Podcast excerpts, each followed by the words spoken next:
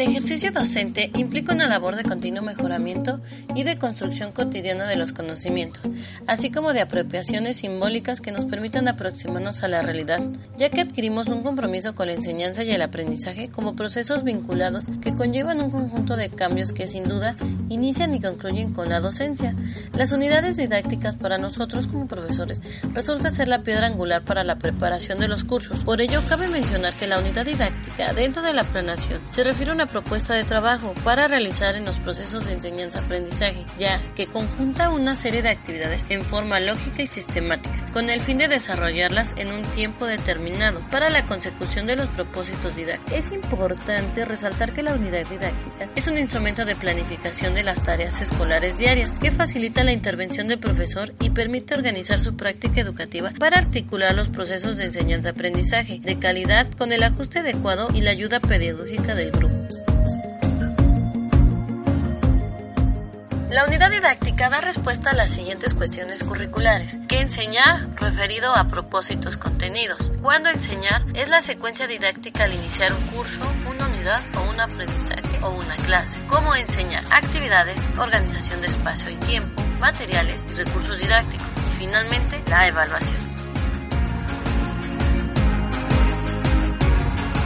Les comparto experiencia personal que he optado por dividir los contenidos del programa en comunidades de aprendizaje, ya que es posible estructurarlas por clase o sesión, siempre privilegiando los aprendizajes. Prácticamente aquí es cuando un programa institucional se transforma en un programa operativo. Recordemos que los planes y programas de estudios son proporcionados por la institución educativa, pero la libertad de cátedra nos da la posibilidad de modificarlos con el fin de hacerlos operativos con las aportaciones y sugerencias que nosotros como docentes intercalamos las secuencias didácticas durante el curso. Por ejemplo, cuando el número de actividades que se diseñan para el curso tienen una secuencia cronológica didáctica, señalas las que corresponden al profesor y las que les corresponden a los alumnos. Mencionas si son por equipo o individuales y tomas en cuenta el tiempo que tienes para desarrollarlas, ya sea por unidad o por nivel. Una pregunta reflexiva sería, ¿cuándo termina nuestra unidad didáctica? Claro, la unidad didáctica va a terminar cuando el alumno logra aprendizajes significativos. Estos pueden ser al final de una clase, de una unidad o incluso al final del curso.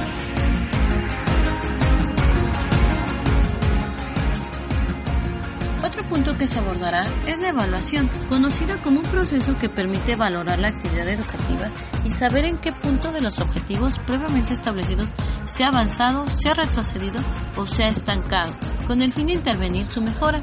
Dada la importancia de los procesos evaluadores, es preciso, al principio de la inserción del programa, dedicar un tiempo con cierta amplitud para desarrollar procesos evaluadores que permitan completar la información disponible y elaborar el programa individual de cada alumno. Se le llama evaluación continua a la que engloba todo el proceso de aprendizaje y se refiere tanto al profesor, al alumno y a la marcha del proceso.